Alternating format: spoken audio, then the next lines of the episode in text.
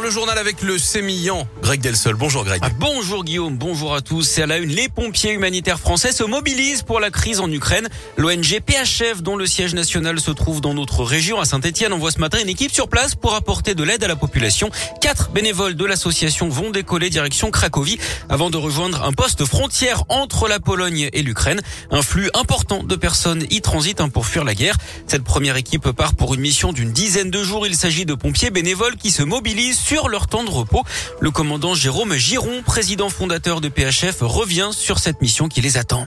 On va mener deux choses en parallèle. La première, c'est que cette euh, première équipe, c'est un binôme euh, de gens expérimentés, plus un binôme médical, médecin, infirmier, qui ont vocation à faire de l'évaluation et de la reconnaissance. D'une part, euh, pour s'articuler avec les autorités locales et le dispositif opérationnel qui est en train de se mettre en place pour que tout le monde soit en phase, et puis aussi identifier avec précision les besoins. Donc ça, c'est le premier volet. Et puis ici, en France, on va mettre en place une plateforme logistique de façon à rapidement récupérer du matériel en fonction des besoins exprimés sur le terrain, les reconditionner et les affréter euh, sur place pour une distribution dans les meilleures conditions. Et la solidarité qui s'organise également près de Lyon à Saint-Pierre-de-Chandieu. La mairie organise une collecte de dons. La commune accueille des chanteurs ukrainiens tous les ans pour des concerts. 57 personnes, dont la plupart sont des enfants, sont attendues en fin de semaine.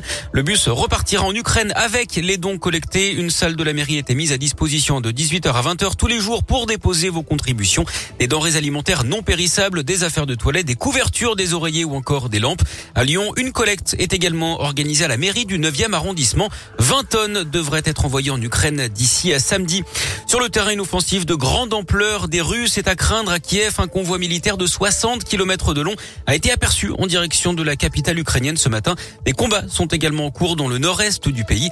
Hier, les premiers pour parler ont été organisés entre les deux parties qui ont convenu de se revoir. Emmanuel Macron, lui, s'est de nouveau entretenu par téléphone hier avec Vladimir Poutine alors que l'Union européenne a décidé de nouvelles sanctions contre des oligarques russes avec le gel de leurs Des sanctions qui dépassent également le cadre diplomatique puisque la Russie a été exclue de la prochaine Coupe du Monde de foot au Qatar en novembre. Le comité international olympique demande lui le bannissement des athlètes russes et biélorusses de toutes les compétitions sportives internationales.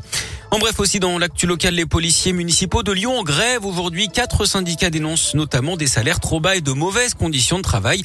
Un rassemblement est prévu à partir de midi, place de la Comédie devant l'hôtel de ville. On passe au sport avec le tennis. L'Open 6e sens métropole de Lyon avec le coup d'envoi du premier tour et les éliminations d'entrée d'Alizé Cornet de la jeune lyonnaise Elsa Jacquemot.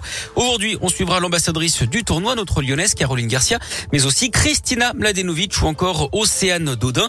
En basket, je vous rappelle que le déplacement de l'Asvel au Zénith Saint-Pétersbourg en Russie ce soir est annulé à cause de la situation en Ukraine. L'Euroleague qui devrait statuer prochainement sur l'avenir des clubs russes dans cette compétition. Même chose probablement pour les joueuses russes de l'Open 6e sens métropole de Lyon Lyon qu'on vient d'évoquer. Et puis du foot avec le début des demi-finales de la Coupe de France. Nice reçoit Versailles, club de 4 division à 21h. Note également que le but de Lyon contre Lille dimanche soir à Dessine aurait dû être validé. C'est ce qu'affirme le directeur technique de l'arbitrage français Pascal Garibian. But inscrit par Lucas Paqueta à la 86e minute. Il avait d'abord été accepté par l'arbitre sur le terrain, puis annulé, précipitant la défaite de l'OL 1-0. Pascal Garibian reconnaît, je cite, une erreur.